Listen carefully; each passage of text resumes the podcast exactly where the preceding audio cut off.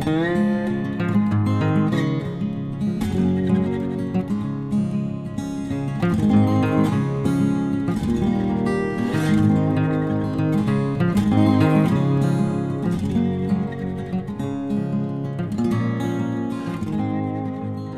Pferdefreunde, ich bin Johanna von Intuitive Equestrian. Und ich bin Sven. Lange nicht gehört, aber heute haben wir eine Folge für euch ausgepackt. Ja, um was geht's, Hanna? Heute geht's um den Reitersitz. Uh, Ist ja so ein Thema, da scheiden sich die Geister etwas dran. Manche stehen total auf ihre Sitzlongeneinheiten und andere meinen, das ist absoluter Blödsinn. andere meinen, vielleicht ohne Sattel lernt man sitzen am besten. ja, so wie du das lernen musstest Jo. zum Teil. Auf jeden Fall dachte ich, das ist ein interessantes Ja, Thema. absolut. Besonders jetzt ist es vielleicht noch nicht so ganz aktuell für einige von euch, weil wir ja noch so ein bisschen in der Winterpause sind und abhängig vom Wetter. Aber so in der Theorie, sich da mal mit zu beschäftigen, bevor es jetzt im Frühjahr wieder richtig losgeht, ist, denke ich, eine ganz coole Idee. Ja. Ähm, deswegen wollen wir heute die zentrale Frage be äh, behandeln. Wie schaut denn der richtige Reitersitz aus und gibt es den überhaupt? Den einen richtig. Den einen richtigen. Wenn du es so formulierst, The Holy Grail. weiß ich nicht, ob es den dann gibt. Ähm, wie, Sven, erzähl mal, wie ist denn so deine Erfahrung mit Reitersitz? Weil du hattest damit ja auch so ein bisschen deine Geschichte. Willst du wirklich meine Geschichte? Ja. hören? Okay, gerne. Ja, der, dieser Mann konnte ja gar nicht reiten, deswegen hat er. Saß er erstmal. Ich weiß nicht, wie saß ich denn am Anfang drauf, als du mir das Reiten beigebracht hast? Ich saß, glaube ich, relativ arg angespannt drauf, sogar auf dem Pferd. Oder war ich, äh, war ich wieder, war ich Fraktion super locker?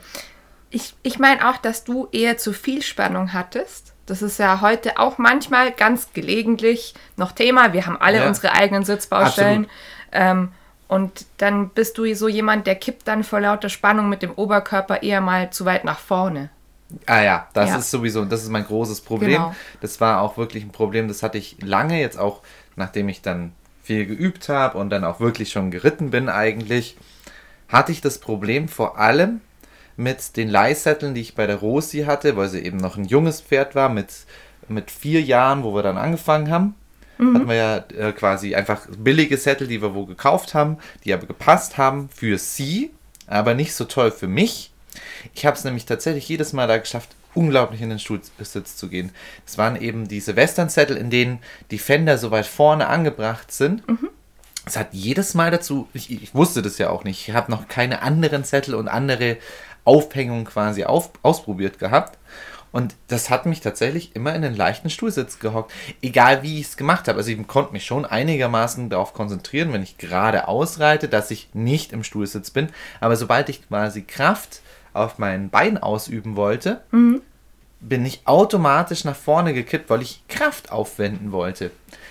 Und ganz ein elementarer Teil, über den wir, über den ich gerne reden wollen würde heute Ja. auch noch, weil für mich, ich gerade gestern ähm, ist lustigerweise genauso eine Situation gewes gewesen, ähm, über Sporen möchte ich äh, persönlich auch Ja, reden, weil die gehören nämlich direkt zum Sitz mit dazu. Nicht nur Sporen, sondern eben auch andere Hilfsmittel wie zum Beispiel Gärten. Und aber auch insgesamt die Reiterausrüstung ist ganz stark daran beteiligt, wie gut oder schlecht ihr sitzt. Ja, Also ja, das ist genau das, worauf ich auch zum Teil heute hinaus will, weil die Ausrüstung muss ja nicht nur zum Pferd passen, sondern sie muss auch zum Reiter passen. Genau, und das vergessen wir ganz gerne, besonders wenn wir eben mh, eben Western reiten wollen. Gerade in- da möchte man eben, da macht man den einen bestimmten Western-Sattel drauf. Wenn man altkalifornisch reiten will, dann macht man den einen bestimmten Weight-Sattel drauf. Und dem, da schaut man dann schon drauf. Also so viel sind ja die meisten Leute und schauen drauf, dass der fürs Pferd passt. Aber meistens eben nicht geschaut, ob der wirklich für... Wer macht denn wirklich eine, äh, eine Sattelprobe für den Menschen? Wer setzt sich denn wirklich rein in den Sattel? Es wird manchmal noch gefragt, beziehungsweise dann der Reiter gemustert, so anatomiemäßig, wird dann gefragt, "Hm, was hast du vielleicht für eine Sitzgröße? Ja, wenn du beim Sattler bist. wenn du beim Sattler bist. Manchmal, wenn du jetzt äh, deinen Sattel noch über einen Sattelvertreter kaufst, vielleicht auch noch, aber damit hat sich's dann oft schon. Und man merkt manchmal erst dann so im Laufe der Zeit, dass man den Sattel reitet, innerhalb der ersten paar Monate, irgendwie passt er nicht so optimal. Jetzt gibt es beim ähm, Englischsattel, bei den Dressur-, Vielseitigkeitssatteln und so weiter, gibt es manchmal noch die Möglichkeit, über Klettpauschen ein bisschen was anzupassen. Mhm. Wobei meines Erachtens, also ich persönlich bin so ein eher Pauschengegner, ich mag keine Pauschen, aber das ist Geschmackssache. Ähm, meines Erachtens wird da manchmal auch zu viel mit Pauschen gearbeitet mhm. und dann kommt man wieder zu weit vom Pferd weg. Aber du hast eine wichtige Sache gesagt. Ja. Ähm, dann merkt man nach ein paar Monaten, manchmal merkt man es gar nicht, sondern man ist der Meinung, dass man einfach ein total schlechter Reiter ist, weil man einfach unglaublich schlecht sitzt mhm. und gar nicht feststellt, dass das tatsächlich das Werkzeug das Problem ist. Das merkt man manchmal gar nicht. Da sagt man, oh, ich bin so blöd, ich habe irgendwie nicht die genug Spannung im Bein, damit ich nicht so arg im Sattel schwimme, zum Beispiel. Oder auch sowas wie, mein Pferd nimmt ja die Schenkelhilfen nie an. Ja, wenn dein Schenkel aber einfach nie dorthin kommt, wo er hinkommen müsste bei dieser Hilfe, dann liegt das eventuell nicht unbedingt an deinem Pferd. Ja, das stimmt. Mhm. Ähm, aber jetzt greifen wir schon ein bisschen voraus. Das ist ja. sehr typisch für uns. Wir wollen ja immer schon ein bisschen ins, Thema, äh, ins ja. Thema eintauchen.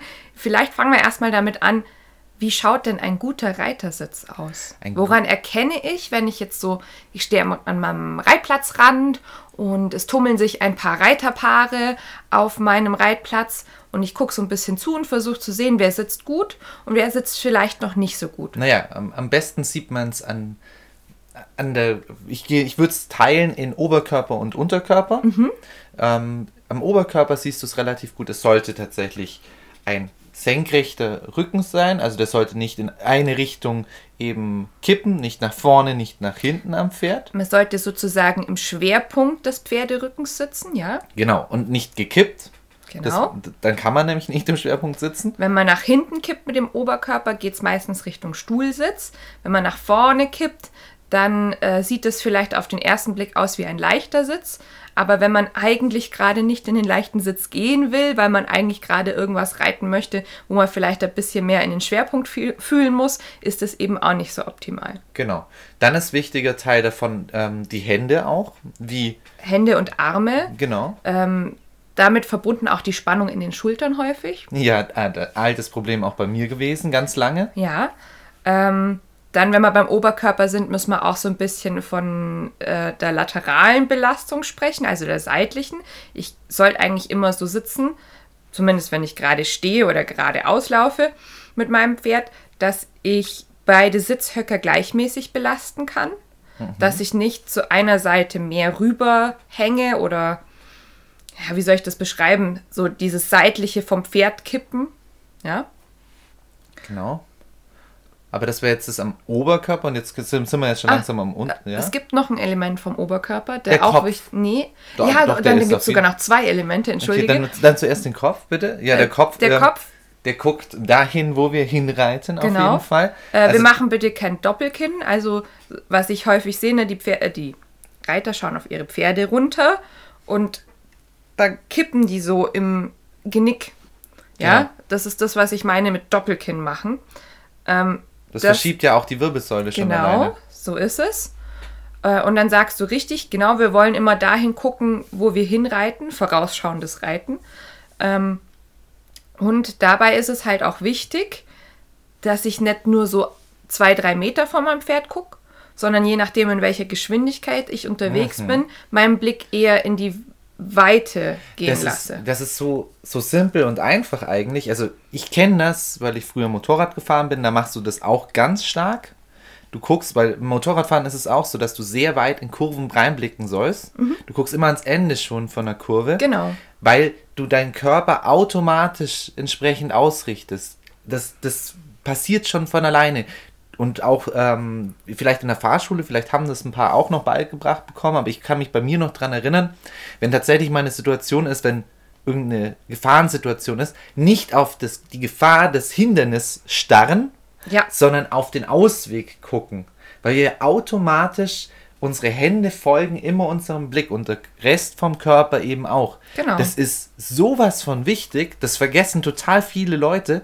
Das klingt, weil ich finde auch, dass es zuerst mal total esoterisch klingt. Du guck doch dahin, wo du hinreitest, mhm. aber das ist elementar. Es ist auch was, was schwierig umzusetzen ist, würde ich behaupten, jetzt so aus meiner Erfahrung vom Unterricht geben, weil äh, ja, ma, es fehlt häufig so ein Bild. Also ich sage dann immer, versuch mal dran zu denken, dass deine Augen Laserpointer sind und äh, dein Pferd reitet diesen Laserpointer nach oder auch die Scheinwerferaugen und so weiter. Und trotzdem ist es schwierig. Ich glaube, dass es schwierig ist, weil man, gerade in Reitstunden ist es besonders schwierig, weil man oft neue Sachen macht. Ja. Das heißt, man muss seinen Körper erst lernen und das heißt, die Konzentration, wir gucken auch oft dahin, wo wir uns hin konzentrieren. Das mhm. passiert ganz oft unsere Konzentration ist bei unserem Körper, ist bei unserem Pferd. Oft wollen wir unser Pferd angucken. Nimmt es jetzt meine Hilfe an und so weiter. Ja. Das, ich glaube, das ist so ein elementarer Punkt, warum das uns immer so schwer fällt. Ja, Würde ich anstatt behaupten. dass man hinfühlt, also nicht hinschaut, sondern hinfühlt, du kannst was unter ja, genau, passiert. Du, genau, aber es ist auch eine, eine Erfahrungssache. Du musst dein Pferd sehr gut kennen, ja. dass du nicht die Ohren angucken musst, gerittenerweise, um zu wissen, was gerade was gerade vorgeht. Ja, genau. Gut. Dann hatte ich noch was erwähnt. Ähm, ich hatte im Kopf die Hüfte jetzt noch. Wobei ah. mal, ich habe jetzt gerade so, schon so im Hintergrund drüber nachgedacht, ob die Hüfte nicht vielleicht auch eigentlich Teil des Unterkörpers vom ja, Reiter das, das ist. eigentlich das, das Gelenk. Ja, das, äh, da könnte man jetzt drüber argumentieren. Das ich würde so sagen, das ist die Schnittstelle. Genau. Ja. Ähm, weil natürlich auch die Hüfte ihre Arbeit leisten muss. Nicht nur der Oberkörper, äh, die, die Brustwirbelsäule, Schultern und so weiter, sondern eben auch die Hüfte sich den Bewegungen des Pferdes anpassen muss. Und die muss auch richtig gewinkelt sein, aber das können wir jetzt gesprochen schlecht erklären. Also da gibt es viele gute, gute Schematas, die man sich dazu angucken kann. Ich glaube, viele Bücher haben das mittlerweile drin, wie die Hüfte abgeknickt sein muss. Genau, du, du sprichst was an, Hüfte abkippen. Also ja. ähm, die Hüfte sollte eben nicht starr sein, sondern sich abkippen können oder manchmal eben auch locker bleiben, sodass sie sich nicht so stark abkippt. Ja. Ja. Und darunter dann natürlich die Beine des Reiters. Genau, keine schlackernden Beine, aber auch keine super angespannten Beine. Die sollten auch unter der Hüfte bleiben. Also das, was du vorhin angesprochen hast, dass sie manchmal zu weit nach vorne wandern, man dann irgendwie in so einen Stuhlsitz fällt und der Oberkörper den, den Beinen folgend einfach nach hinten kippt. Oder auch manchmal bei den Leuten, die eher so nach vorne kippen und den leichten Sitz wählen, obwohl sie es vielleicht nicht wollen, äh, wo die Beine zu weit nach hinten wandern. Ja. ja. Das ist das eine. Das andere, was ich manchmal sehe, sind sehr unruhige Füße. Mhm. Die zählen da ja auch dazu. Also damit meine Beine in dieser Achse unter meiner Hüfte bleiben, äh, müssen meine Füße auch eine gewisse Grundstellung einnehmen. Die sollten sich parallel zum Pferd befinden. Ähm, genau. Da gibt es auch wieder so dieses Bild, wenn ich dir jetzt das Pferd unterm Hintern wegklauen würde, dann musst du noch stehen können. Ja, ich verstehe. Die Füße sind so wichtig, weil die Füße machen auch ganz viel davon aus, wie arg unsere Beine gedreht sind. Also der Fuß entscheidet. Wie viel, wie viel Spannung in der Beinmuskulatur in der Beinmuskulatur ist und in welche Richtung sie auch ist. Also das geht vom Fuß nach oben bis äh, über den Unterschenkel bis zum Oberschenkel nach oben. Ja. Wenn ich meinen Fuß verdreht hat, sobald ich das tue, man kann das mal ganz ganz gerne ausprobieren, merkt man sofort, ich kann meinen Fuß nicht unabhängig von meinem Oberschenkel drehen. Das ist immer miteinander verbunden. Also man legt mal seine Hand in die Innenseite seines Oberschenkels und mhm. dreht nur seinen Fuß und merkt schon, da passiert was im Muskel. Ja, so ist es. Und das ist eine Sache, die Pferde sofort spüren, weil du hast ja mit dem Oberschenkel direkten Kontakt. Genau. Und damit sprichst du noch einen Punkt an, der vielleicht auch erklärt, warum es so wichtig ist, einen guten Sitz zu haben. Pferde spüren euch. Und euer Sitz diktiert dem Pferd einerseits, was es gerade tun soll, aber auch, welche Form es unter euch annehmen soll. Also nicht nur, wir gehen jetzt in die Kurve rein, sondern wie gehen wir in die Kurve rein? Nämlich, jetzt Beispiel, gebogen oder zum Beispiel in Außenstellung, ja. äh, versammelt oder eher gedehnt. Also all das müssen wir mit unserem Sitz ansagen können. Ja, und das gilt jetzt übrigens unabhängig, also alles, was ich sagen, ist unabhängig von der Reitweise. Das ja. hat jetzt, das hat. Das, das ist einfach nur Grundwissen. Ja, das reitet jeder, also jeder sollte so reiten. Egal welche Disziplin. Für, genau, es gibt zwar einen Unterschied in Sitzen, aber heutzutage eigentlich nicht mehr. Ich weiß mhm. nicht, ob heutzutage noch tatsächlich verschiedene Sitzschulen tatsächlich eigentlich existieren, aber in den Reitweisen, in denen wir unterwegs sind, ist eigentlich ein bestimmt, dieser Sitz, den wir gerade beschreiben, der dominante. Ich weiß, was du meinst. Also es gibt natürlich, wenn ihr sowas wie jetzt Springreiten macht, Ja, da könnt ihr nicht sitzen wie ein Westernreiter, das ist mir schon klar. Oder andersrum, äh, ein, ein Westernreiter, der auch wirklich die höheren Manöver, äh, Spin, Sliding Stop und so weiter schon reitet, der wird auch einfach automatisch anders sitzen müssen als äh, ein Dressurreiter. Aber es gibt trotzdem einen in- gewissen Grundsitz. Genau, ich würde sagen, das, das ist dann haben. aber manöverabhängig. Aber sonst würde ich jetzt nicht sehen, dass die beiden grundsätzlich anderen Sitz haben. So ist es. Genau. Was mir da besonders auch wichtig ist, was du nämlich vorher noch gesagt hast, das Pferd spürt das. Das ist eine Stelle, wo ich wieder gerne eine Horseman-Weisheit eigentlich ge- gerne, gerne wieder sagen würde. Pferde sind von Anfang an furchtbar sensibel. Wir machen sie als Men Menschen stumpf. Ja. Die, wenn ihr öfters mal Pferde angeritten habt, werdet ihr merken oder wisst ihr, wie krass die schon auf den Sitz reagieren, wie arg man die über die Hüfte schon steuern kann, ohne dass man im Gesicht viel machen muss. Und ohne dass sie lange Zeit bereits unter dem Reiter verbracht hätten. Bei viel, bei ersten Ritten habe ich das mittlerweile schon erlebt, dass die sofort merken, was die Hüfte bedeutet. Also ganz viel. Gut, Genau. liegt vielleicht auch daran an den Typen von Pferden, die ich bis jetzt Ja, wir haben, angeritten habe. wir haben auch, aber- unsere Pferde natürlich auch immer dementsprechend gut vorbereitet, dass sie eben auch schon eine Grundbalance aber mitbringen. Pferde sind sensibel grundsätzlich und deswegen merken die das. So ist es. Und Thema Balance ist vielleicht auch sowas. Wir teilen uns ja beim Reiten die Balance mit dem Pferd. Also äh, in dem Moment, wo wir reiten, wo wir auf dem Pferd sitzen, ist die Balance eine gemeinsame. Ja. Und deshalb ist vielleicht auch dieses Sitzenlernen so wichtig, weil selbst wenn ihr ein ausbalanciertes Pferd habt, muss es nicht sein, dass ihr euch leichter tut mit dem Sitzen. Manchmal ja, dann wären wir so in dem Bereich des Lehrpferdes vielleicht. Aber es gibt auch die Pferde, die so sensibel sind, dass sie, obwohl sie eigentlich eine gute Balance haben, bei einem unausbalancierten Reiter die eben nicht halten können. Ja. Jetzt haben wir vom richtigen Sitz gesprochen, vom guten Sitz. Ne? Wir kehren zurück an unser Bild. Wir, wir stehen am Reitplatzrand und sehen also ein Reiterpaar. Da sind diese Kriterien, die wir gerade beschrieben haben, erfüllt. Die äh, beiden wirken, also Pferd und Reiter wirken wie eine Einheit. Äh, der Reiter hat einen weiten Blick, einen geraden Sitz, sitzt meistens im Schwerpunkt und wirkt in Anführungszeichen wie an das Pferd festgeklebt, als wären beide miteinander verwachsen. Also es wirkt sehr harmonisch. So, wie ist das jetzt? Wir, wir haben jetzt auf unserem Reitplatz noch ein Reiterpaar, da sieht es noch nicht so harmonisch aus. Ja. Was könnten wir denn da so zum Beispiel beobachten? Also Fehler, die wir beobachten könnten. Naja gut, wie, wie gesagt, eben genau das Gegenteil von dem, was wir jetzt eigentlich gerade eben vorher beobachtet haben. Vielleicht ist das Bein, das dreht sich, also so, so Füße, die nach außen zeigen, vom Pferd weg zum Beispiel erstmal. Das Oder so, die ganz stark schlackern. Also Ja. es wirkt nicht so, äh, dass die Beinhilfen wie unsichtbar geschehen, sondern man sieht, entweder hat der Reiter enorm viel Aufwand mit den Beinhilfen oder aber auch ähm, einfach keine Spannung in den Beinen, das gibt's auch. Ja, dann ähm, führt sich das weiter fort, meistens bis in die Hüfte. Entweder ist die Hüfte zu locker oder zu verkrampft. Der Trab ist da immer eigentlich, finde ich, eine gute Gangart, um das zu beobachten oder auch zu fühlen, wenn wir jetzt in die Perspektive des Reiters gehen, um einzuschätzen, kann ich eigentlich schon gut sitzen, ist immer die Frage, wie wohl fühlt ihr euch in den Grundgangarten vielleicht auch schon. ja.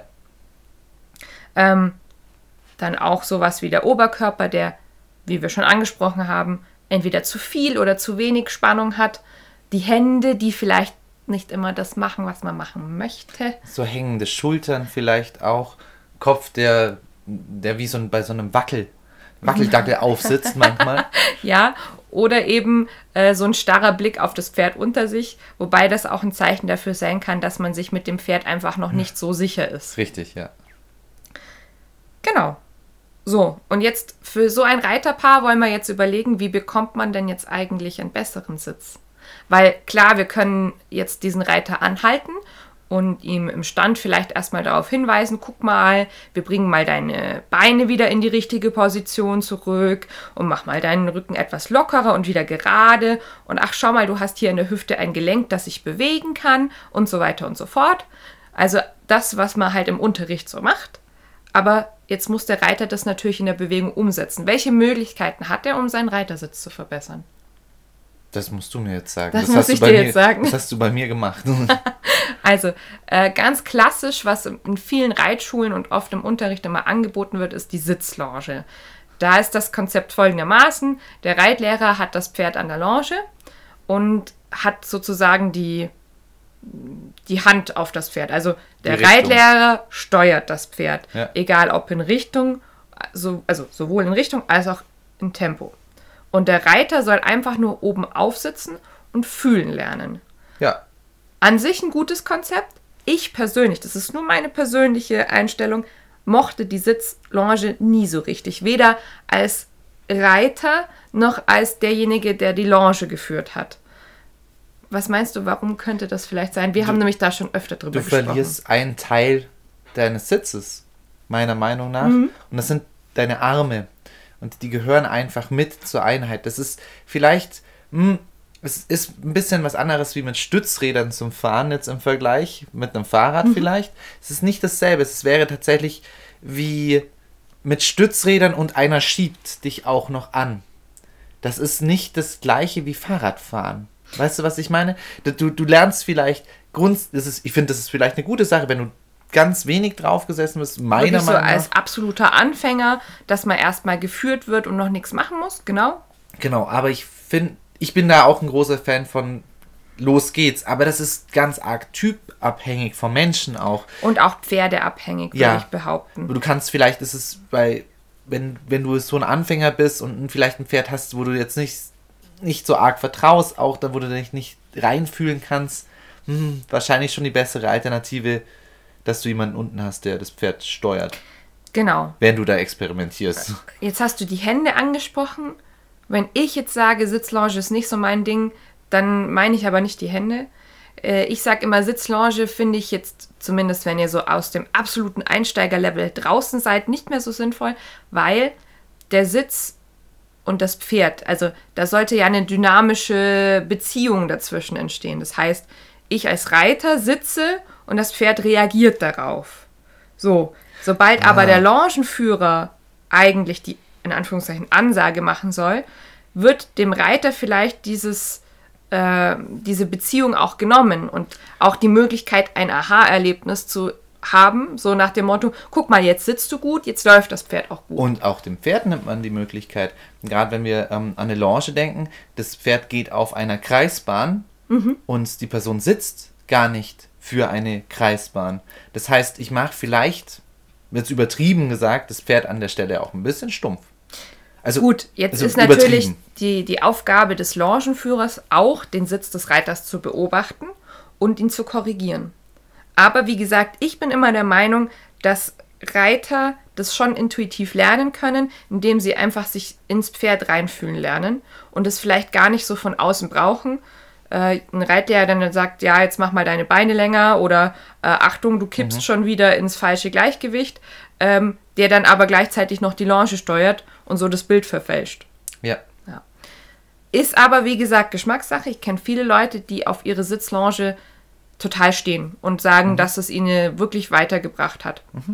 Ähm, ähnliche Konzepte kann man zum Beispiel auch beobachten, äh, so im Roundpen. Also auch wieder eher Einsteigerunterricht. Pferd und Reiter befinden sich im Roundpen. In der Mitte hat man noch eine Person, die eventuell mal ein bisschen mittreibt. Aber da finde ich, ist es insofern ein bisschen besser, als dass äh, der Mensch in der Mitte nicht mehr diesen direkten Kontakt über die Longe hat, sondern äh, Pferd und Reiter schon ein bisschen freier und eben dadurch auch ein bisschen mehr als Einheit agieren können. ist ja auch für junge Pferde auch oft auch eine, die, die lernen auch den Menschen kennenzulernen als, als Sitz, gerade im Western-Bereich auch sehr beliebt. Du meinst so Reitergewicht gewöhnen. Reitergewichtgewöhnung Ja, ist der Round genau. Pen und gerade eben in diesem Kreis quasi die, die Longe, also die, die Kreisbahn, die eine Longe geben würde, ohne den, den Zug in die Mitte Genau. über, einen, über ein Seil zu haben, Ja. sondern einfach nur eine Beschränkung nach außen. So, das ist aber ja nicht das einzige Mittel der Wahl, die einzige Technik, mit der man jetzt sitzen lernen kann. Es gibt zum Beispiel, was seit ein paar Jahren recht beliebt ist, diese sogenannten Franklin-Bälle, schon mal gehört? Hm, Ja, gehört, aber noch nie gesehen. Das ist vom Konzept her so, dass du mit äh, Gymnastikbällen reitest. Ähm, das heißt, die werden dir zum Beispiel unter den Sitz, also unter dein Gesäß geklemmt beim Reiten, zum Teil aber auch mit in die Steigbügel und so weiter. Da gibt es ganz verschiedene Techniken, aber es beruht immer auf dem Prinzip, dir wird erstmal durch äh, so ein Hilfsmittel deine Grundbalance genommen. Du reitest ein bisschen damit, äh, kannst dann vielleicht auch fühlen, wo du immer so ein bisschen in einen, in einen Baustellenbereich selber als Reiter mit deinem Sitz reinkippst und dann wird dir das Hilfsmittel wieder weggenommen und danach ist es auf einmal deutlich leichter. Ja, weil du eben das gespürt hast. Genau. Mit, mit so Gummibändern Genau. ähm, trainieren zum Ja. Beispiel auch. Ja. ja. Ähm, weil du es sagst, ist auch interessant, auch sowas wie Gummibänder können als Hilfsmittel verwendet werden oder Körperbänder, wenn man so an Linda Tellington Jones denkt. Ähm, die hat eben nicht nur fürs Pferd diese Körperbandagen, sondern auch zum Teil für den Reiter eingesetzt. Genau, das sind aber alles so Hilfsmittel. Mm, Ich persönlich habe davon jetzt in meiner Laufbahn eher wenig eingesetzt, ähm, weil ich der Meinung bin oder aus meiner eigenen Erfahrung immer sage, ich glaube, wenn wir alle ein bisschen geduldiger reiten, mal zwischendrin mal ohne Steigbügel oder vielleicht auch je nach Pferd und je nach Ausbildungsstand mal nur mit einem Reitpad, dann haben wir schon viel gewonnen und können uns solche Hilfsmittel eigentlich sparen. Dann interessant. Dann lass doch gleich mal diese zwei Methoden. Genau. Also, so. was passiert denn, wenn wir ohne Steigbügel reiten? Unser Schwerpunkt. Und unsere Beine werden uns bewusster. So Genau. geht's mir. Und häufig ist es auch so, dass die Steigbügel so ein bisschen in Anführungszeichen missbraucht werden von den Reitern. Als falsche Sicherheit. Genau. Weil sie ja sich vielleicht da manchmal so ein bisschen reinstützen in Momenten, wo das eigentlich nicht sinnvoll ist und sich Ja. dadurch weniger auf ihren Schwerpunkt und Gesäß verlassen, als darauf, dass die Steigbügel dich schon halten werden. Genau. Und die Stabilisierung über das Knie und den Oberschenkel am Pferd. Mhm. Das, was dich tatsächlich auf dem Pferd hält, blöd gesagt. Ja, Das ist nämlich das Wahre. Die Steigbügel sind nur eine Hilfe. ja, die sind so ein bisschen Rettungsanker manchmal, Ja. aber ähm, im Grunde muss ja das gesamte Bein arbeiten, wie du schon sagst. Ja, genau. Thema Reitpad. Bei mir ist, ist es ja die Geschichte, vielleicht haben wir es jetzt öfters schon erzählt, aber ich hatte durch, bedingt durch die ganze Sattelgeschichte, das will man nie wieder so machen, durch das, dass wir immer Sättel gekauft haben, gebrauchte und manchmal eine Zeit lang einfach nicht die richtigen gefunden haben für die Rosi, mal in der Übergangszeit hatten wir eben ein Reitpad da bei der Rosi. Genau. Das heißt, sie war schon angeritten in allen Gangarten und es hat eigentlich viel schon recht gut funktioniert. Also ich war, war am Bosei sehr stabil unterwegs, auch mit im Sattel. Und dann kam eben das Reitpad. Und das hat dann tatsächlich ganz viel bei mir im Sitz nämlich verändert. Genau. Ist ähnlich wie jetzt ohne Steigbügel reiten, nur beim Reitpad hast du noch ein bisschen mehr direkten Kontakt zum Pferd. Genau. Jetzt ist wichtig, beim Reitpad, man hat keinen wirklichen Baum. Das heißt, man hat nicht wirklich eine gute Kraftverlagerung und man sollte das nicht übertreiben. Also müssen wir jetzt an der Stelle wichtig sagen. Gewichtverlagerung, Gewichtverteilung meinst du? Verteilung Genau. meinte ich ganz genau. Ja, also ich weiß, was du, worauf du hinaus willst. Man muss sagen, mit Reitpad reiten ist jetzt nicht so, dass ich mich da draufsetzen sollte und dann mehrere Stunden ins Gelände oder so gehen. Ja, oder, Ja? oder den, jede Woche, die ganze Woche lang mit dem Reitpad Jeden jeden, Tag. jeden Tag ähm, über eine Stunde ähm, Training macht. Genau. Das ist Sondern das ist eher für kurze Einheiten, so ein bis zweimal die Woche vielleicht. Ähm, und der Reiter, der wird das aber auch selber meistens schnell merken, Ja. weil das ist sau anstrengend, richtig. wenn ihr mit Reitpad oder eben zum Beispiel sogar ohne Sattel reitet. richtig. Ist im Endeffekt ist das Reitpad nur noch mal eine kleine Hilfe zur Stabilisierung, meiner Meinung nach. Oder dass Genau. es einfach bequemer ist. Ja. Und durch das, dass die Beine eben locker waren und ich nicht in diese Stuhlsitzposition gezwungen wurde durch die Steigbügel, Konntest du deinen Schwerpunkt anders finden. Ganz genau. Und ich musste, und das hat am meisten ausgemacht, meine Beine richtig drehen. Weil ich glaube, den Sitzfehler hatte ich auch ganz lange noch, dass ich meine Beine immer tendenziell nach außen gedreht habe.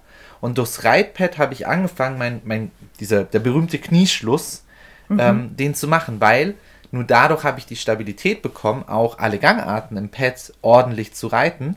Ja, Deswegen ganz wichtig, ein Pad ohne Steigbügel. Das ist, äh, sollte man auch dazu sagen, weil es gibt ja die Pads mit die Steigbügel. natürlich aber keinen Sinn machen, weil in einem Reitpad habe ich keinen Sattelbaum. Das heißt, der, der Steigbügel hängt quasi direkt über dem Pferderücken und dann habe ich auch wieder punktuellen Druck. Ja, das ist absoluter Quatsch. Macht keinen Sinn. Nee.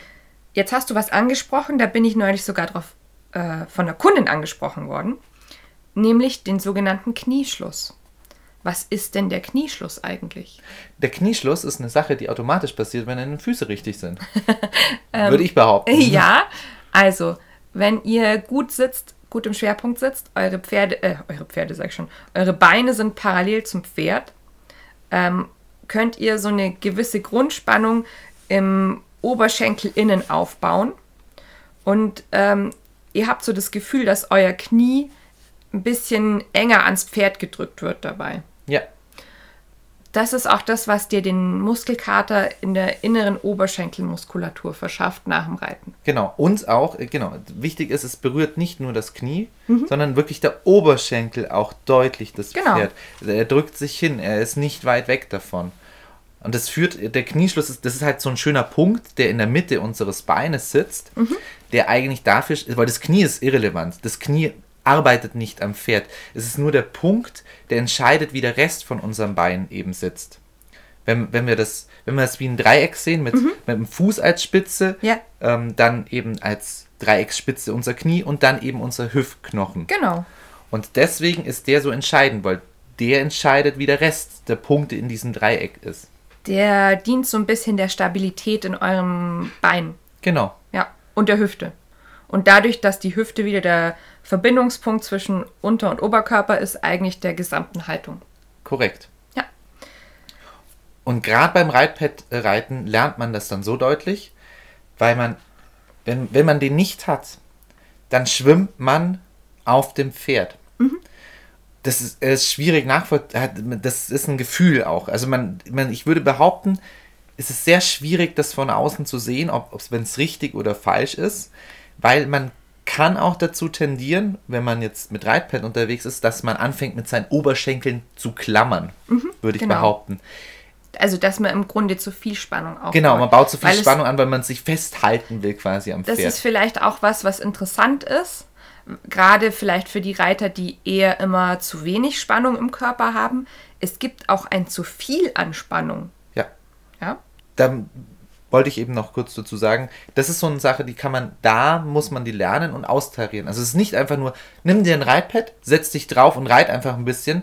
Das muss man tatsächlich üben und auch, auch unter Anleitung am besten. Das ist nicht einfach nur ein Wunderheilmittel, reit doch mal ein bisschen mit Pad und dann wird es besser, sondern muss dann auch bewusst hinfühlen. Und ich finde, wenn man das als Sitzschulung auch verwenden will, sollte man je nach Pferd auch wirklich alle Gangarten damit machen können.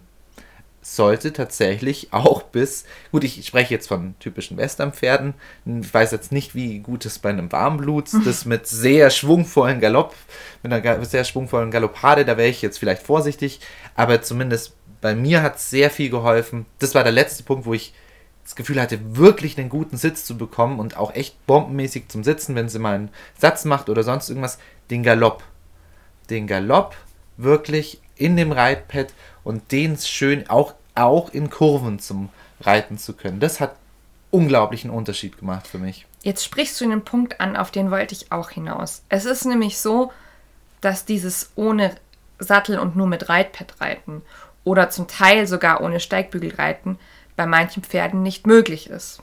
Das hat dann entweder mit dem Ausbildungsstand zu tun, ähm, vielleicht auch einfach mit, mit diesem individuellen Pferd. Es gibt Pferde, die mögen das nicht, die werden dann zu unruhig, wenn man äh, ohne Sattel unterwegs ist. Manchmal der Mensch wird auch zu unruhig an der Stelle, weil, So es, ist es. weil die Sicherheit weg ist und man braucht sie vielleicht auch. Genau, und wenn ihr dann ein sehr sensibles Pferd habt, das vielleicht auch einfach die Anspannung des Reiters gleich überträgt in Bewegung, dann ist das eher nicht für euch geeignet. Da sind wir wieder an dem Punkt, das Training muss natürlich individuell erfolgen. Wenn das also für euch toll ist, dass ihr Sitzlounge macht und euer Pferd das auch gut mitmacht, dann macht ihr das. Macht lieber das als mit dem Reitpad. Ja. Aber für mich hat das mit dem Reitpad unglaublich funktioniert. Und ich habe hab mich dann so wohl auch gefühlt, dass ich damit auch im Gelände unterwegs war und das auch in allen Gangarten. Das Natürlich, auch, vielleicht sollte man auch hier wieder sagen, natürlich auch im Gelände, nicht ewig, sondern Genau, auch wieder nur kurze Strecken. genau, ich habe halt eine meistens kurze Strecken geritten, dann bin ich tatsächlich mal wieder abgestiegen, bin gelaufen. Ein paar, paar hundert Meter wieder gelaufen. Das hat beim Bosa natürlich auch furchtbar gut funktioniert, weil du hast immer eine, eine Führmöglichkeit immer mit dabei gehabt. Es hat ganz, hat ganz gut funktioniert, so würde ich sagen. Gerade Gefahrenstellen vielleicht abgesessen und nicht mhm. unbedingt jetzt ähm, ohne Sattel da, da vorbeigeritten. Ja, das, ich, fand das, ich fand das ganz gut. War, eine, war auch eine schöne, schöne Erfahrung. Funktioniert irgendwie für ein Pferd, das schon eine, eine einigermaßen gute Grundausbildung hat. So, so in diesem weiß ich, hat gut reingepasst bei mir. Ich kann das gar nicht anders sagen. Es ja. war einfach gerade ideal, war gerade vom Pferdealter und Pferdewissensstand ideal und für mich auch. Es hat irgendwie gut reingepasst. Jetzt haben wir immer von Sitzschulung am Pferd gesprochen. Es gibt aber auch Sitzschulungen, die ohne Pferd auskommt. Gibt es so Pferdesimulatoren? Ja, sowas gibt es auch. Ja. Ähm, ich bin bisher erst zweimal auf einem gesessen und beides Mal fand ich es selber irgendwie nicht so cool. Aber ich glaube, besonders im Vielseitigkeitssport, Springsport und so weiter, äh, also wirklich Sport, wir reden ja. ne, von gehobener Klasse, ist es gar nicht so unüblich, dass man auch mal mit einem Simulator arbeitet. Auch um selber erstmal Kondition und Muskulatur aufzubauen. Verständlich. Ähm, man kann das Ganze aber auch viel simpler haben mit einem guten alten Gymnastikball. Gut, das muss, dann muss man aber wissen, was man tut. Der Simulator hilft einem, glaube ich, deutlich. Der Simulator besser. ist vielleicht ein bisschen, ja. kommt vielleicht mit weniger Anleitung aus, aber der Gymnastikball hat auch seinen Platz. Ähm, besonders sowas wie Hüfte abkippen und Gleichgewicht entwickeln, Balance entwickeln, kann ich auch mit einem Gymnastikball erreichen. Da hätte ich gerne ein Video von dir, Hanna, in dem du das erklärst. Nein, das meine ich jetzt ernst. Das wäre, glaube ich, tatsächlich nicht schlecht, wenn ja. du da mal ein Video, weil ich kann mir das, ich kann es mir grob vorstellen, aber da ein gutes Video, oder gibt es da, gibt's im Internet gute Videos dazu schon? Ich würde das, wenn ihr euch jetzt interessiert dafür, tatsächlich mal im Internet erstmal suchen. Generell würde es mich persönlich mal interessieren, dazu vielleicht mal ein Seminar zu geben. Ja. Wo man erstmal vielleicht eben trocken ohne Pferd einige Übungen macht und das dann später ans oh, das, Pferd mitnimmt. Das klingt richtig spannend. Das ja. klingt richtig spannend. Würde ich, würde ich auch mitmachen gerne. Auch wenn ich jetzt mittlerweile den perfekten Sitz habe und eigentlich ach, wie ein junger Gott reite. Aber mhm. ja, warum guckst du mich jetzt so komisch an? Ich weiß nicht, was du meinst. äh, wenn ihr euren Sitz zudem über Sport verbessern wollt, gibt es verschiedene Sportarten, die euch dabei helfen können. Dazu zählen zum Beispiel Yoga, ist jetzt sehr naheliegend, ja. ähm, Schwimmen, ja. Klettern. Ah, deswegen bin ich gut, ich, weil ich hab, war sehr viel Bouldern. Ja. Früher. Ja, das, ich, da, deswegen da könnt ihr euch die, diese Rumpfspannung eigentlich ganz gut Ja, besorgen. genau. Ich glaube, die, das war nie ein Problem bei mir, dass ich eine, eine grundsätzliche Spannung im Körper hatte. Die lernst du wirklich beim Bouldern. Das Und ist, zum Teil auch beim Tanzen. Ja, weil du hast, du, du hast bis vom Fußzehen bis nach oben eine Körperspannung. Und du lernst deinen Körper besser fühlen auch. Mhm. Ich glaube, das ist das, das größte Problem, was viele Menschen haben, dass sie tatsächlich gar kein Gefühl für ihren Körper haben. Genau. Und wie soll das denn auf dem Pferd funktionieren, wenn du es schon so nicht hast? Genau. Und Sport, deswegen haben wir ja Sport auch in der Schule und so weiter, das ist eigentlich der Grund. Das, man soll ja kein Sportler werden oder, oder schlank bleiben, das ist nicht der Grund an Schulsport, besonders nicht in der Grundschule, sondern wir sollen unseren Körper lernen und auch ein ordentliches Gefühl dafür bekommen. So ist es. Und das ist auch so was, das ich immer im Unterricht versuche mitzugeben, das in sich hineinfühlen und das damit verbunden auch das Hineinfühlen ins Pferd. Weil all diese Dinge, über die wir jetzt gesprochen haben, können uns helfen dabei, den richtigen Sitz zu entwickeln. Letztendlich müssen wir aber beim Reiten das Ganze dann auch umsetzen können. Richtig. Und das können wir nur, wenn wir dieses Fühlen lernen. Also das Hineinfühlen in sowohl den eigenen Körper, was passiert gerade, also sich bewusst werden, welche Bewegungen, welche Spannungszustände mache ich gerade mit meinem Körper, aber auch, was passiert unter mir, was macht mein Pferd, welche Spannungszustände herrschen da, welche Balance haben wir damit zusammen, kippen wir in irgendeine Richtung ab, ist das Ganze jetzt zu schnell, dehnt sich mein Pferd, obwohl ich es gerade versammeln will, oder andersrum, spannt sich mein Pferd an, geht es eher in Richtung Versammlung, mhm. obwohl ich es eigentlich gerade dehnen will. Mhm all diese Dinge, diese Wechselwirkungen, die muss ich fühlen lernen. Und dazu braucht es mitunter Unterricht, aber auch einen Reiter, der sich so eine Routine schafft im Fühlen lernen. Ja. Ich gebe zum Beispiel gerne den Tipp mit, am Anfang jeder Einheit nach dem Aufwärmen am Boden, die ersten paar Runden im Sattel, einfach mal nur solche Grundübungen, die den Sitz und die grundlegenden Hilfen anbelangen, zu das machen. Das mache ich immer automatisch sogar. Jetzt nicht mal bewusst als Übung, sondern das ist für mich ein, ein Ankommen auf dem, genau, auf dem Pferd. Das hilft, wie du es schon sagst, auch ganz arg, erstmal mit dem Pferd eine Einheit zu werden. Ja. Da geht es häufig dann auch so ein bisschen in dieses Thema des Fokustrainings mit rein, weil wenn ich mich ganz arg auf mich und mein Pferd konzentriere, mein Pferd dem Beispiel meistens irgendwann folgt und sich eben auch auf die gemeinsame Sache konzentriert. Richtig. Ich, das ist auch das Erste, was ich mache, gerade im, gerade im Bereich Woltenreiten.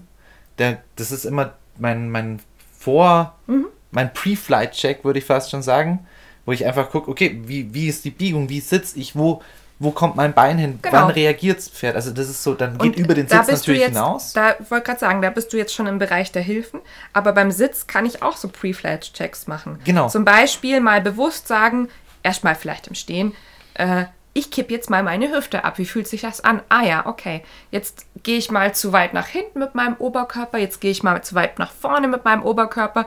Wo ist eigentlich die Mitte? Ah ja, hier ungefähr fühlt sich das mittig an. Genau. Ja, diese Dinge. Auch so reinfühlen, sitze ich denn mit irgendeinem Sitzhöcker vielleicht mehr im Pferd drin?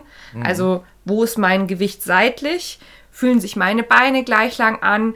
Kann ich die wirklich unter meinen Schwerpunkt bringen? All diese Dinge kann man wirklich erstmal wie gesagt, im Stehen oder vielleicht so in den ersten paar Runden Schritt gehen, einfach mal so ein bisschen reinfühlen. Genau, das sind die Reinfühlaufgaben.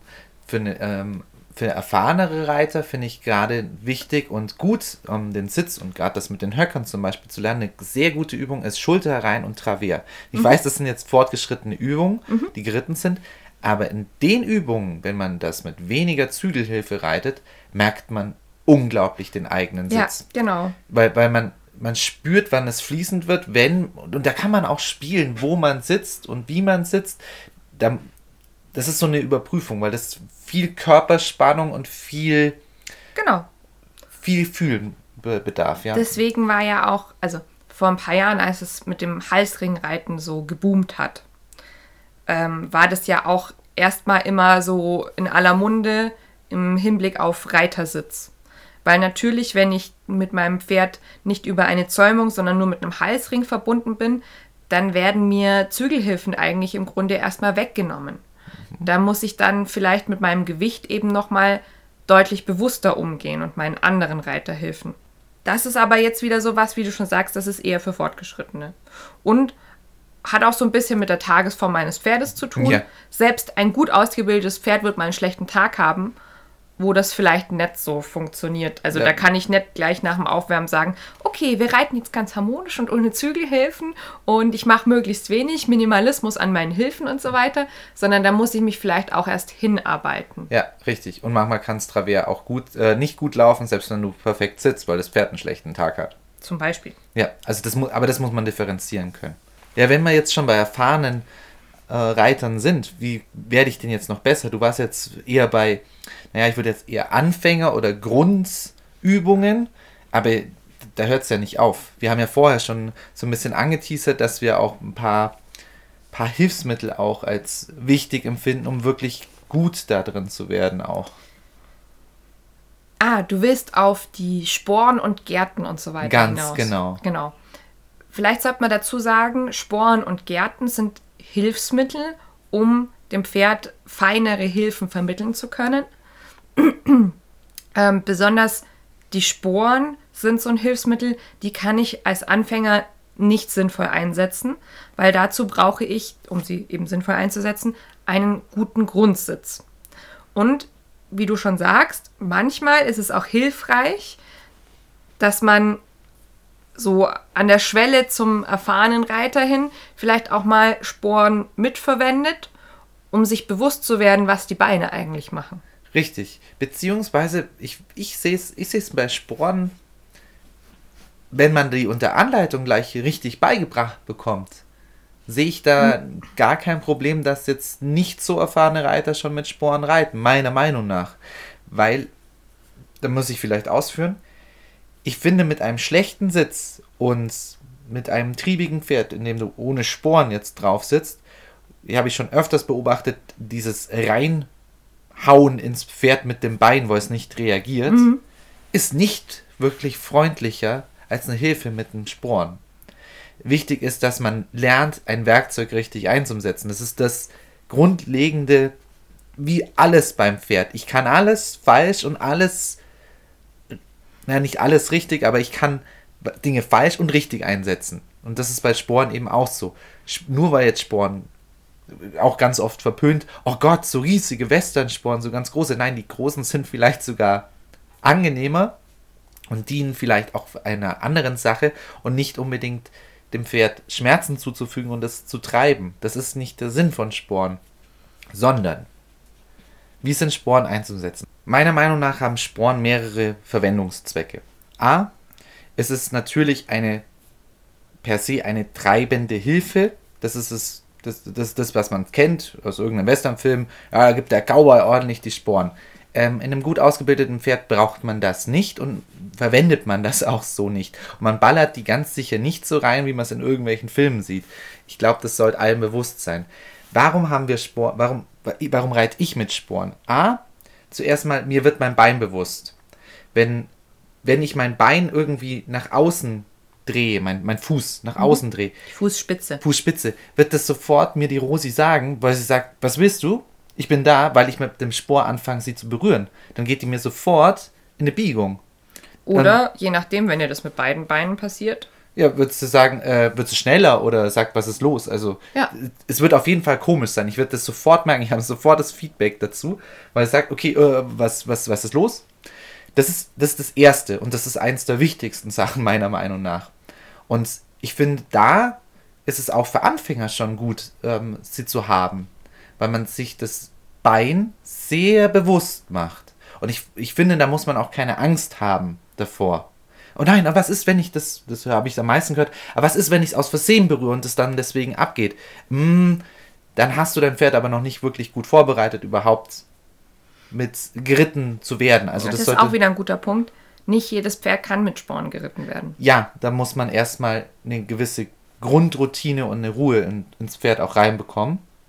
So, und dann ist der Spor meine letzte Hilfe. Das ist ähm, wieder Pull am Bosal, würde ich behaupten, mhm. fürs Bein. Für die, die es nicht wissen, das ist quasi tatsächlich, wenn ich stärker am Bosal ziehe. Das ist wirklich eine stärkere Hilfe. Und das ist genau das mit dem Sporn. Das ist die letzte Hilfe, die ich am Bein einsetze.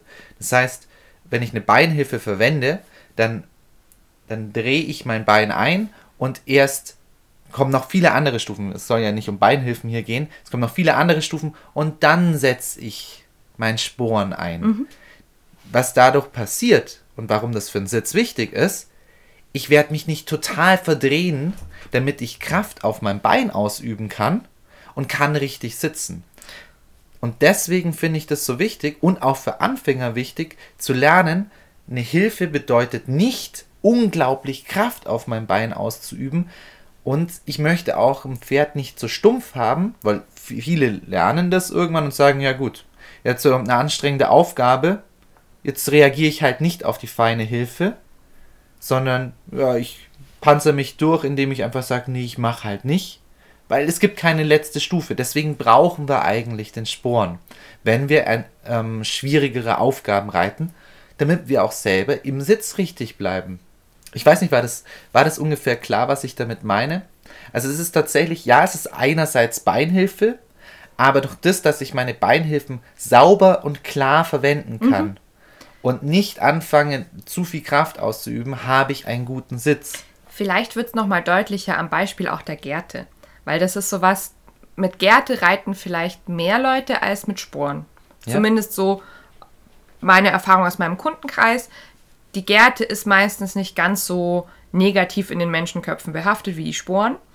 Und da kann es eben auch passieren, dass wenn ich die Gärte einsetze, ich unbewusst oder unbeabsichtigt besser gesagt, vielleicht eine Zügelhilfe mitgebe oder sich meine Sitzhilfe dadurch, also das Gewicht verändert. Weil, wenn ich mit meiner Gerte nach hinten auf die Gruppe tippen möchte, ähm, muss ich meinen Arm mitbewegen. Dadurch habe ich eine Veränderung in der Gewichtshilfe und mitunter auch eine Zügelhilfe, die eigentlich nicht gewollt ist in Ja. dieser Hand. Deshalb auch bei den Gärtenhilfen, die müssen auch gelernt sein. Ich persönlich sage immer, versucht lieber vorne an der Schulter einen, ein Gärtensignal einzuführen und es eurem Pferd beizubringen, weil dabei kann es euch den Sitz und auch die Zügelhilfen nicht so arg verhauen, in Anführungszeichen. Das ist richtig. Aber bei Gärtenhilfen, gerade ähm, für eben biegende Hilfen, finde ich die Gärte, gerade wenn es ein bisschen weiter geht, wenn man ein bisschen erfahrener ist, einfach zu langsam. Ich kann nicht, wenn ich jetzt rechts eine Hilfe geben möchte und dann gleich danach links eine Hilfe, dann muss ich erst umständlich die Gärte auf die Genau. andere Hand bringen und das ist ja vielleicht zum Anfang ganz okay. Lustigerweise, weil du das gerade sagst, wird dann zum Teil auch mal eine Einheit mit zwei Gärten geritten. Gibt's, das gibt's auch. Okay. Ja. Äh, Gärte wiederum hat noch, einen, wie gesagt, einen anderen, ähm, eine andere Nebenwirkung, in Anführungszeichen. Ne, so wie die Sporen bei den Beinhilfen mit verbunden sind, ist die Gärte häufig bei den Zügelhilfen eben unbeabsichtigt mit verbunden. Und wenn ich Leute habe, die dazu neigen, ihre Hände immer über den Mähnenkamm zu führen, Ja. kann die Gärte dementsprechend helfen, weil die so ein bisschen begrenzt. Ja, Ja. Aber es ist bei diesen beiden Hilfsmitteln ist ganz wichtig, dass man lernt, die sauber und klar einzusetzen und nicht unfair in irgendeiner Weise wird, dass man mit Sporen total heftig in die, Sa- in die Flanke rein, reinhaut oder dass er anfängt, dieses, dieses Zucken schon zu bringen. Das ist schon zu viel Spore zum Beispiel, wenn jemand das schon mal gesehen hat, dass die Pferde dann so, ah, so ein Wegzucken haben. Das ist ja wirklich auch schon eine Schmerzreaktion oder Genau. eine wirklich ist sehr unangenehm. Das ist auch kein sauberes Reiten dann mehr, wenn sie quasi so ein, ah, das kitzelt oder stört mich so arg. Das ist nicht das, was wir wollen. Ja, vor allem sagst du jetzt schon kitzeln, aber ich denke wirklich, dass es da wirklich in, Ja. in Richtung Schmerzreaktion Richtig, geht. richtig. Also kitzeln ist das nicht Da mehr. muss man, genau, man muss schon aufpassen, was man da tut. Und deshalb, ja, gibt Disziplin- es schon, es gibt schon einen Punkt, es gibt Reiter, denen ich beides nicht an die Hand geben würde.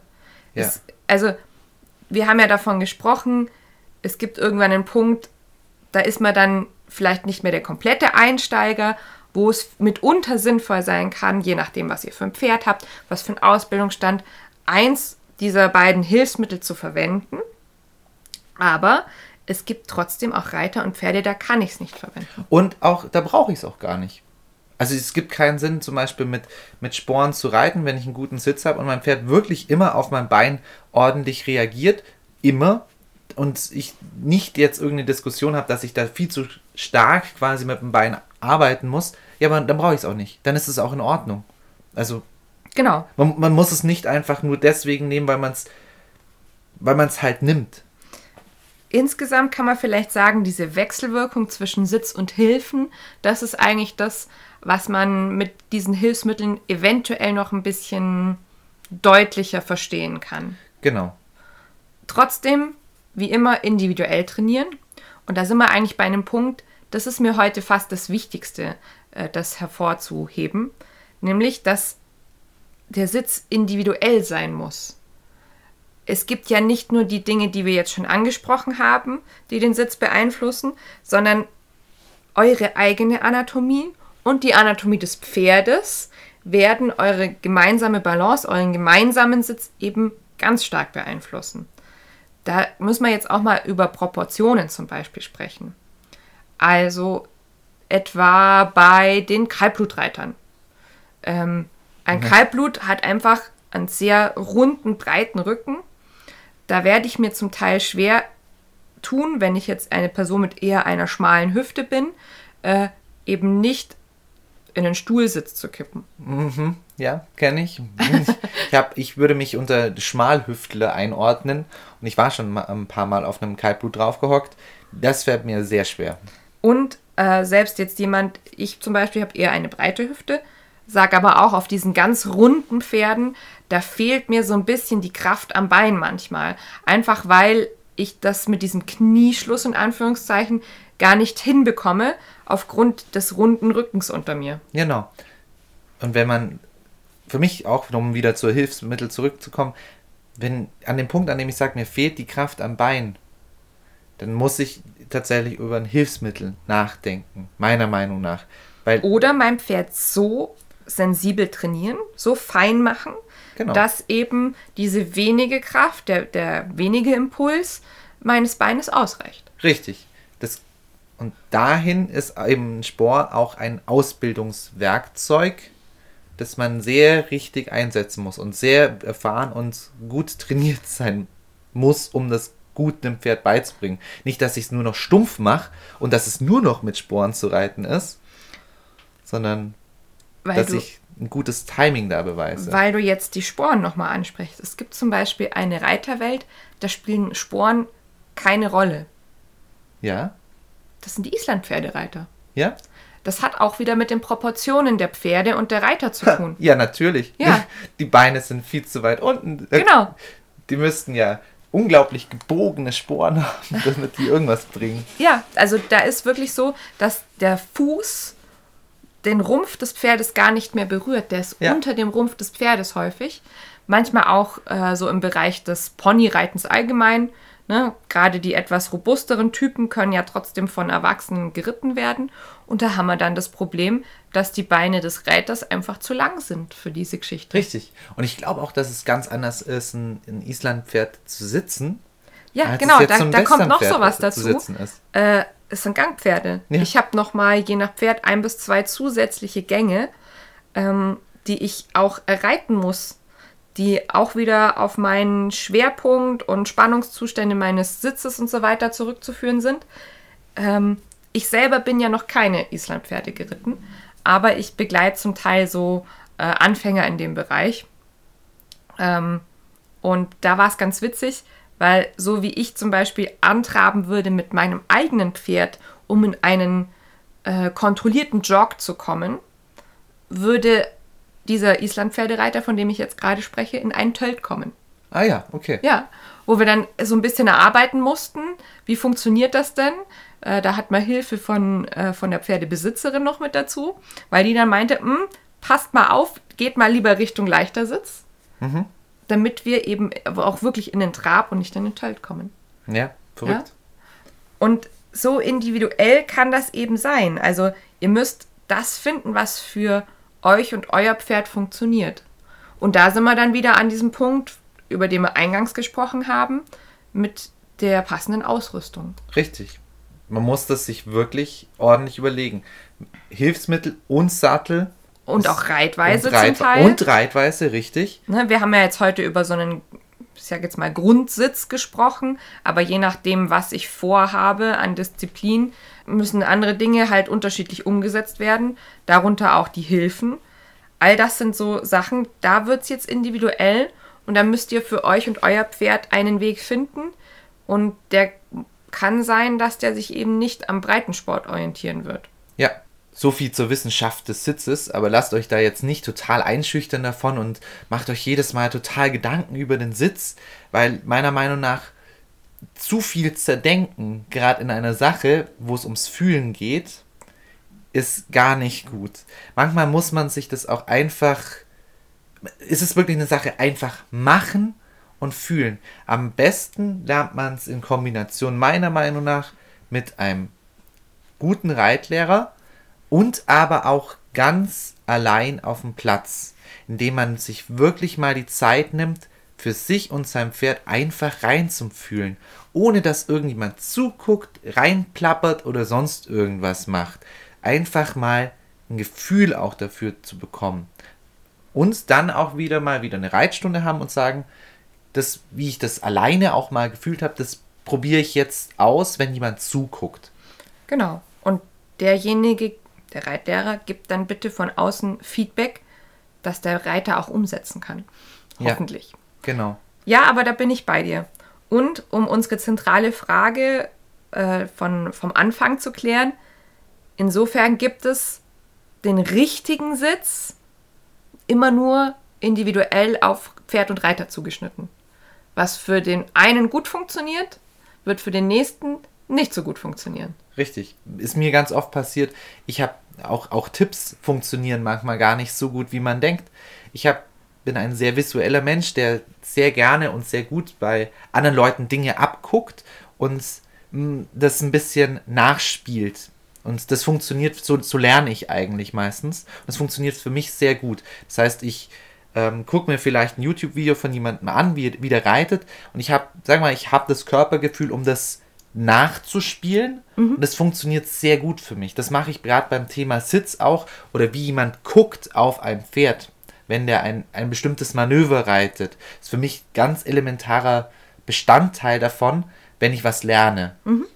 Das habe ich mal öfters schon versucht, anderen Leuten mitzugeben. Die können damit gar nichts anfangen.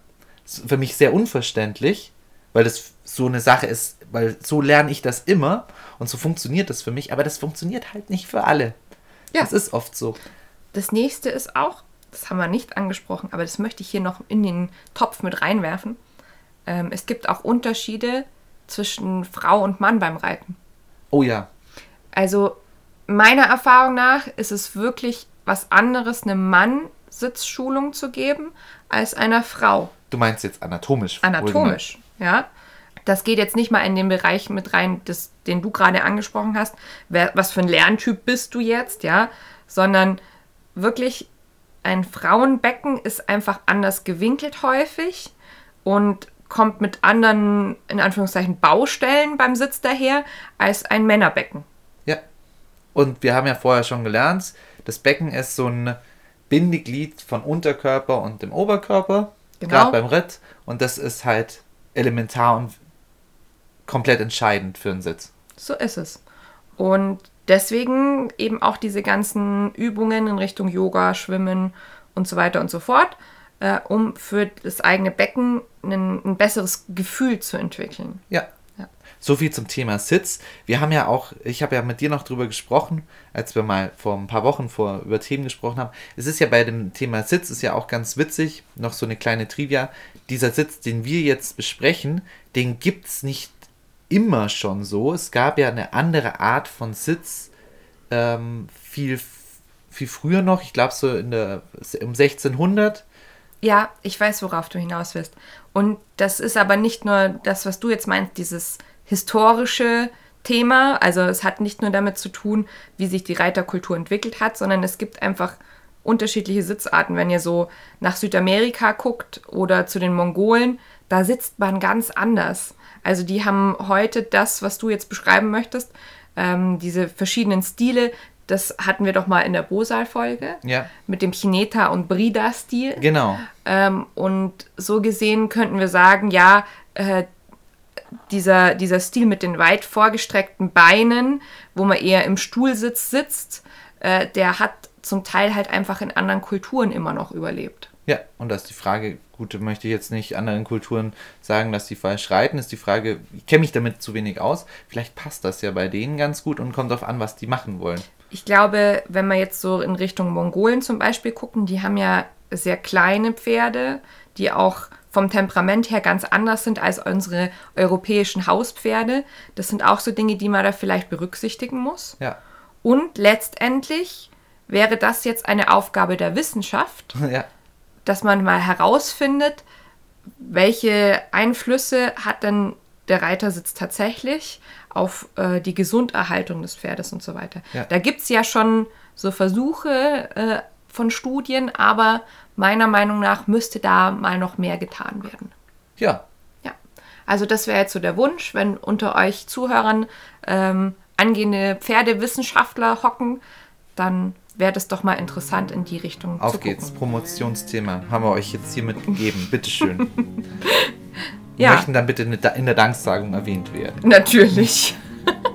Und damit würde ich heute, glaube ich, den Deckel auf das Thema drauf machen. So ist es. Wenn ihr Fragen dazu habt, wie immer gerne Feedback über unsere ganzen Social-Media-Kanäle oder unsere Website.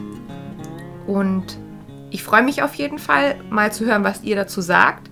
Ihr könnt uns ja vielleicht auch so ein bisschen erzählen, wie habt ihr denn gut sitzen gelernt? Ja, vielleicht habt ihr irgendwelche coolen Tipps. Die wir hier heute gar nicht mit erwähnt haben. Und dann hören wir uns beim nächsten Mal. Tschüss, Pferdefreunde. Ciao.